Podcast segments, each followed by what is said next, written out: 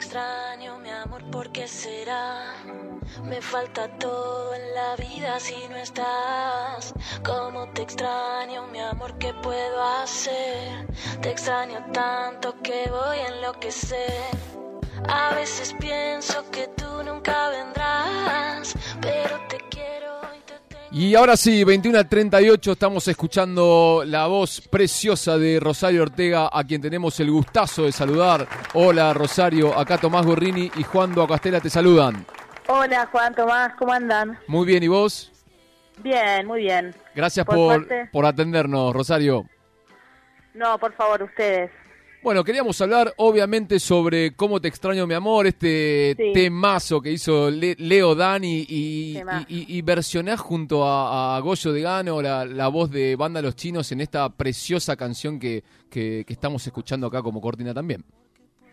Sí, así es. Yo me, me enteré después que era de Leodan. Después Mirá. Dije, ah, claro, esto era de Leodan, yo lo había escuchado, pero la versión que más tenía en la cabeza era la de Café Tacuba, porque yo estaba pensando en canciones para un EP de, de los 90, desde el 90 al 2000, digamos, Mm. y estaba de, la- de Latinoamérica eh, y bueno estaba estaba buscando así algo de México y se me ocurrió Café Tacuba que es una banda muy emblemática eh, y bueno y es uno de los temas que más me gusta de ellos pero después dije ah ok es de Leodán pero la versión de Leodán viste que no es nada que ver es muy muy sesentosa Claro.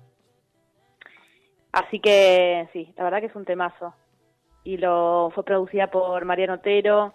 eh, y bueno, la buscamos mucho la versión y estoy muy contenta con el resultado. Y esto que, que dijiste recién, que, que, que funciona para un EP que vas a, sa- que vas a sacar con, con, con estas reversiones o, o- o música que, te marcó de, de aquella época, eh, ¿cómo, cómo era justamente esa época para vos de, este consumo cultural? Eh, leía también que tenía mucho que ver quizás lo, eh, esa década de, de MTV, ¿no? Esa ventana hacia lo, hacia lo de afuera, también ese, esa unión latinoamericana que, pasaba por ese momento. Sí, exacto. Fue como para mí descubrir la música cantada en español, ¿no? Viendo MTV, eh, Shakira y, y Ale Sanz en ese momento, y Café Tacuba, eh, y Fito, eh, bueno, Charlie también, eh, los Kuriaki. Entonces, eh, fue difícil la selección porque habían muchas canciones, pero bueno, también uno busca como algo que, que, que, te pueda representar la letra y que pueda quedar bien en tu voz. Entonces hice una lista enorme y fui fui seleccionando, fueron quedando seis canciones que son parte de este EP. Eh, pero sí, más que nada me lleva a esa época de, de mis 10, 11, 12, 13 y hasta 14 años, eh, donde empecé a escuchar música en español, porque en realidad yo tengo mucha influencia de música en inglés. Eh, influencia, digo, en mi, en mi vida, Sí, sí. eh, en mi vida de, de- en muchos géneros, pero más que nada en inglés. Entonces eh, ese fue el momento donde empecé, ¿no? Como con el español y a, y a descubrir el, el idioma y todo eso. Eh, eh, Rosario Juan te saluda. ¿Puede ser que sean estas también eh, las canciones que empezabas a tocar de, de- de- de chica o, o- o no era la música que te gustaba, no sé, tocar o cantar Era más que nada, era más que nada canciones que, que escuchaba, que escuchaba, por ejemplo, la de Shakira de Tú, Sí. es un disco Temazo. Sí, es un temazo. Hizo dos discos de Shakira, los escuché enteros. Mucho, mucho, mucho. Eh, es un poquito más grande, más, más sí, 13, 14. Eso es ¿Dónde están los ladrones, creo, no? Creo que es de dónde están los ladrones, sí. Eh, que el otro disco tiene Brutacidad Sordomuda, ¿no? El que no... no, no- son, Sí, dos, son dos discos. sí, sí. que los dos tienen temas increíbles. Bueno, y después Café Tacuba también, eh, es música que, que, que escuchaba, que escuchaba en MTV. Después también va a salir un tema eh, de Andrés Calamaro, que lo va a cantar él, lo cantó él conmigo. Ay, qué hermosura. Sí, eh, esos son los tres fits, así que ahí, ahí revelé el, el tercero. y, y, y Andrés te diría que fue como lo que más escuché en esa época. Lo que o sea, en español era lo que más escuchaba y de quien más era fan. Eh, mucho más que, que Charlie, de hecho, en ese momento.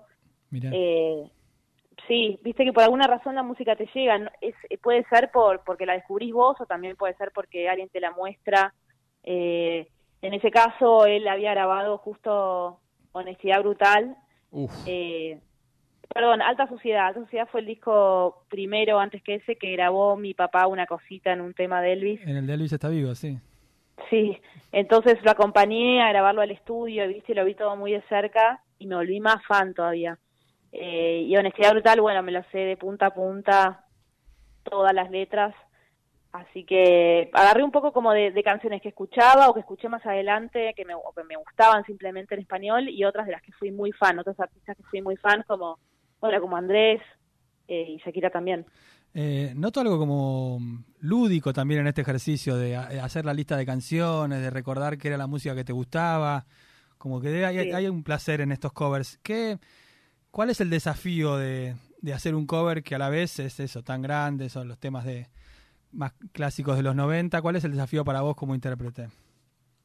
Y el desafío eh, con el productor fue, digamos, que no suenen a... Siempre lo más fácil, ¿no? Es como, bueno, una voz linda más o menos y una guitarra de un temazo nunca puede salir mal, pero, pero la idea era como hacer una versión respetando el espíritu como pero totalmente diferente. Claro. Viste, como con otros elementos, eh, si era si, era una canción muy despojada, por ahí hacerla no tan despojada y al revés. Eh, así que ya cuando, digamos cuando escuchás todo el disco más o menos te das una idea de cuál fue la búsqueda con los seis temas pero darle una impronta propia, eso era, me parece que siempre es lo más difícil, ¿no? Como darle una impronta propia y que esté bueno también, que no sea como tan inferior a la versión. Digo, que si alguien escucha el tema y no, no, conoce el original, le gusta igual el tema. Bueno, hay, y hay algo que, en, por lo menos en esto, en estas dos canciones que, que, estuviste lanzando, que es tú con, con Ingaramo y Como te extraño mi amor con, con Goyo de Gano, que tiene mucho que ver, al menos en la parte eh, eh, instrumental o la parte de, del clima que, que viene de, de, tu disco, ¿no? De, otra parte, ¿no? Tiene mucho que ver con eso. Hay ahí un descubrimiento a partir de ese disco y, yo lo veo como muy trasladado a estos dos temas. Ah, sí, eh, al disco Otro Lado. Eh, otro Lado, perdón, sí, sí, sí. Mira vos.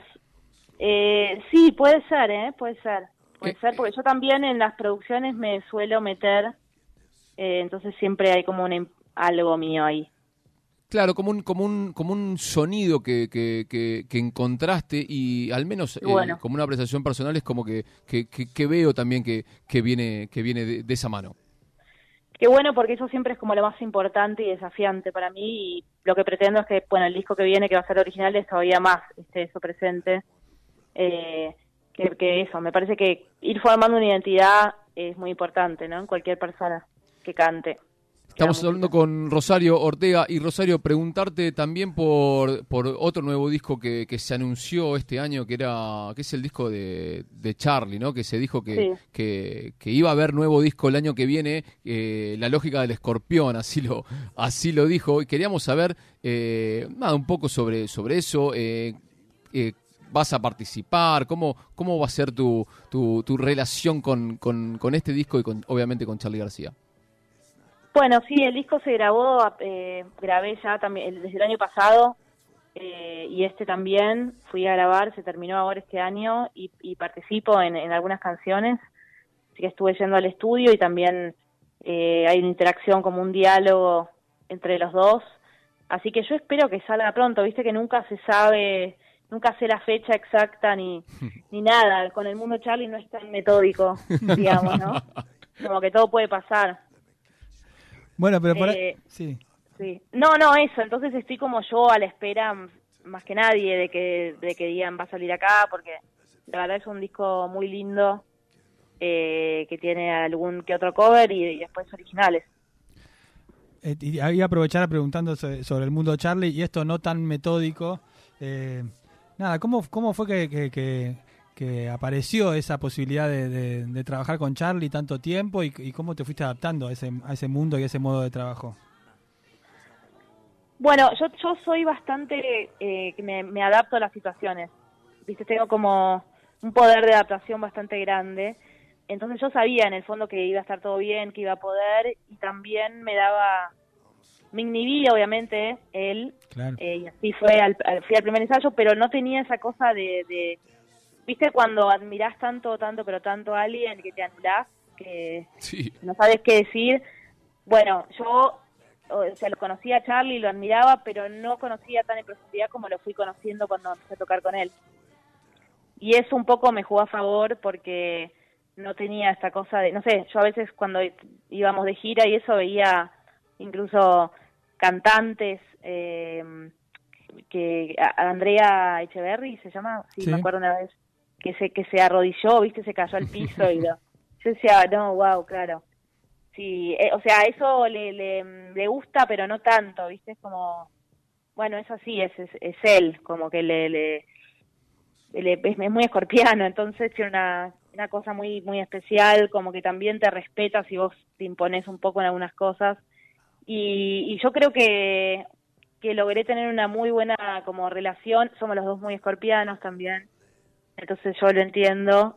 Eh, y, nada, me, parece que, que, me llegó la propuesta, bueno, por la, por la pareja de Charlie, eh, estaban probando diferentes cantantes y, y bueno, eso, y pegué como onda y, y también le habré gustado vocalmente y me fui acomodando de a poco, al principio muy atrás y después terminé, bueno, hasta que ahora estoy cantando un montón yo. Sí, porque eh, a ver, pensaba que, que, la manera de ser de Charlie, muy particular, hasta a veces muy desconfiado, eh, esto que está pasando, tanto vos como el zorrito, debe ser algo súper importante para ustedes, súper lindo, que es un poco también acompañarla y, llevar la, obra de, Charlie, ¿no? ¿Cómo, ¿Cómo lo ves eso? ¿Tenés, ¿Sentís algún tipo de presión o disfrutás desde el momento cero que estás, que, que Charlie te dice, che, vamos a grabar un disco, lo, lo disfrutás pleno o tenés o sentís alguna responsabilidad? Responsabilidad, algo sobre los hombros?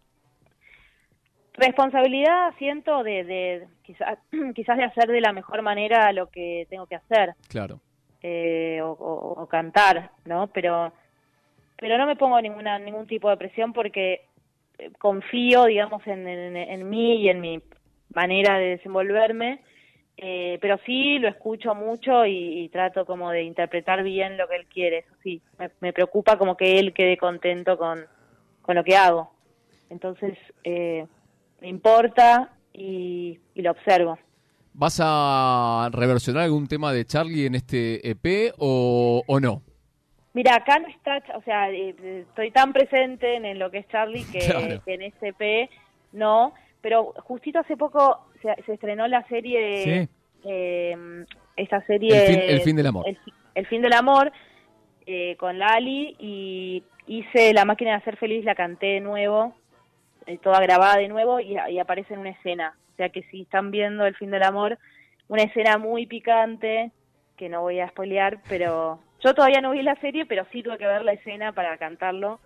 y nada, es fuerte. Está mi voz ahí haciendo la máquina de ser feliz con una escena fuerte. Así que bueno, ahí ya más o menos también estuvo Charlie, lo, lo versioné.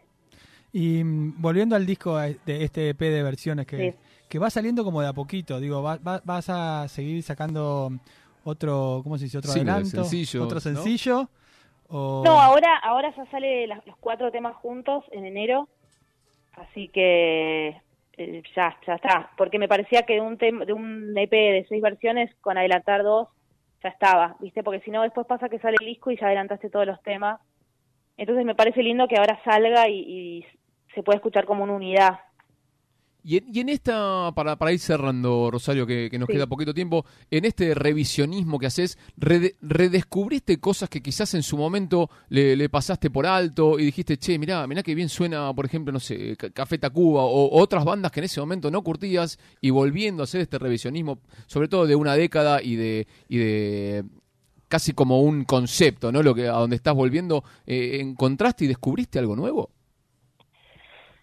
Eh, Sí, bueno, le prestamos atención a las letras en principio porque las vas a cantar vos eh, y nada, y te das cuenta por qué tienen el valor que tienen las canciones, ¿no? Eh, ah, claro, esa letra es desgarradora y me tocaba en, en mi preadolescencia, ni siquiera sabiendo qué era tanto sufrir por amor, pero ya sufrías quizás por lo que te imaginabas que era. Eh, entonces es como, lo que me pasó es que me llevó muy a mi preadolescencia, eh, nada, y recordar mi fanatismo por esa época de Andrés también. Y también hay un tema de, Fito que, que también voy a hacer, eh, que hice, digo, y que sale ahora, que, que yo no lo tenía tanto, por ejemplo, eso me lo, me lo propuso más el productor. Y ahí fue como, una, como un descubrimiento, ¿no? Como me, me hizo volver más a, escuchar a los artistas que, que, interpreté y escuchar más como sus discos y todo eso. Así que me, me conectó con, con, con un sonido y con una época y con una época mía también. La que lo dice es Rosario Ortega. Rosario, desde acá queremos saludarte muchísimo y agradecerte por este, por este tiempo y felicitarte por todo este trabajo que estás haciendo y acá estaremos para, para poner tu música que, que, tanto nos gusta. Bueno, un gustazo y gracias ahí por, por darle play a mis canciones. Rosario Ortega pasó por malas lenguas en esta hermosa nota. Eh, hacemos último bloque, escuchamos música y nos vamos.